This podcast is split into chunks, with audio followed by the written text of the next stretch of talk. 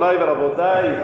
Muy buen día para todos. Espero que hayan pasado un fin de semana precioso, que hayan descansado. Baruch Hashem, los 49ers regresan ya a su realidad, ya, ¿no? Todos seguidos estamos tranquilos, otra vez es una realidad. Eh, mi querido Marcos, perdón por tus Jets, pero están de capa caída muy mal. Para los Dolphins creo que van bien. Y bueno, ahí vamos siguiendo. Me trata de la temporada. ¿Quieres saber de algún otro equipo? Todo bien. ¿No vieron de los Cowboys? Siempre se caen al final.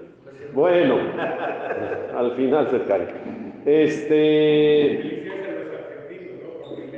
Ah, sí. Me trata de que tengan verajá y atzlajá y que sea para bien todo. Oigan, Rabotay, hoy quiero hablar de cómo utilizar bien el concepto del Belineder.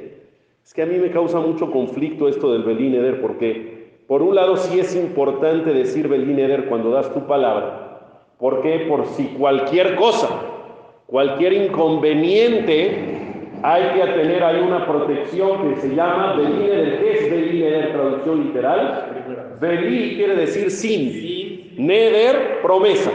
Sin prometer. Oye, pa, ¿me vas a llevar a ver el México Honduras a la Azteca? Belineder. ¿Qué quiere decir Belineder? Sí te llevo, pero si sale algo en el día extraordinario, un inconveniente, pues ya dije Belineder, ya estoy cubierto.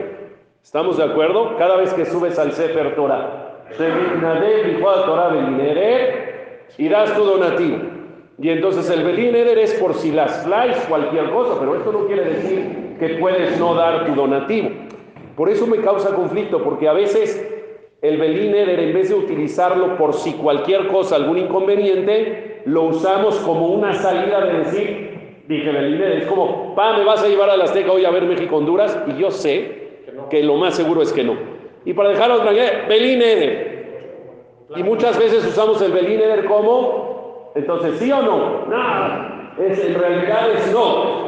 Y es un escudo, pero otra vez, el Belineder tiene que ser solamente utilizado por si cualquier cosa, algún inconveniente. Pero no de entrada, desde que estás dando tu palabra, aligeres tu palabra, alivianes tu palabra, porque eso le da falta de valor a tu palabra misma y la palabra de la persona es muy importante.